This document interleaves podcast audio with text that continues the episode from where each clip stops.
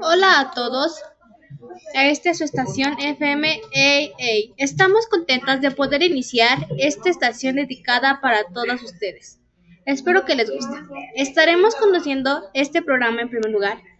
Mi compañera Iridian Montezuma y su servidora Yamilia Hernández. Espero que les guste y podamos ver que este regreso a clases ha sido muy difícil y que para regresar necesitamos estar conscientes que necesitamos tener un resguardo. Hola, ¿cómo están todos? Lo que nos escuchan espero que estén bien. Bueno, estaremos hablando de un tema muy presente en la sociedad actual. Desde ahora sabemos lo difícil que es esto. Aquí suele salir la pregunta, ¿Cuándo regresaremos a clases? Es preocupante el saber cuándo regresaremos a clase cuando no es así. Hemos estado ya un, ¿qué será? Un ciclo escolar sin las clases eh, presenciales y yo creo que eh, estamos siendo un poco muy concretos, no estamos viviendo lo que se debería vivir, ya que eh, no se lleva a un regreso de normalidad, en donde no se lleva la preocupación por ciertamente estamos no sabios de si vamos a regresar. Pero ¿cómo no lo hacemos? Si simplemente nos damos cuenta cuando la gente no guarda el momento de estar en su casa, en ese instante, para que la gente al regresar a una estabilidad más eh, confortable pueda ayudarnos. Es un tema que hasta ahora no nos ha permitido salir y este es sobre el virus COVID-19, que se ha presentado no solo aquí, sino en otros países. Y de este tema impartimos a un tema llamado un regreso seguro a clases. Como todos sabemos, desde que inició esta cuarentena es imposible poder salir. Eso es cierto.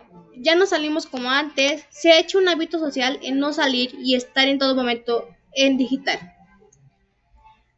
Por lo siguiente, escucharemos un comentario de un compañero llamado Eric Villegas Sánchez. Estudia medicina y nos va a compartir un poco sobre este momento que está estudiando su medicina a través digital y qué tan difícil es. Bien, pues para el regreso seguro eh, básicamente tenemos que tener en cuenta que estamos viviendo una pandemia a nivel mundial. Y un regreso seguro podría ser dentro de aproximadamente de dos a tres años. No podemos tener un regreso seguro sin, sin que tengamos una vacuna aprobada, ya que si salimos al, a, la vía pública, si nos aglomeramos en los espacios públicos, en el trabajo, en las escuelas, tendremos una incidencia más alta. Sin embargo, para reactivar la economía, pues tenemos que salir a, a, a, la vía pública, a nuestros centros de trabajo.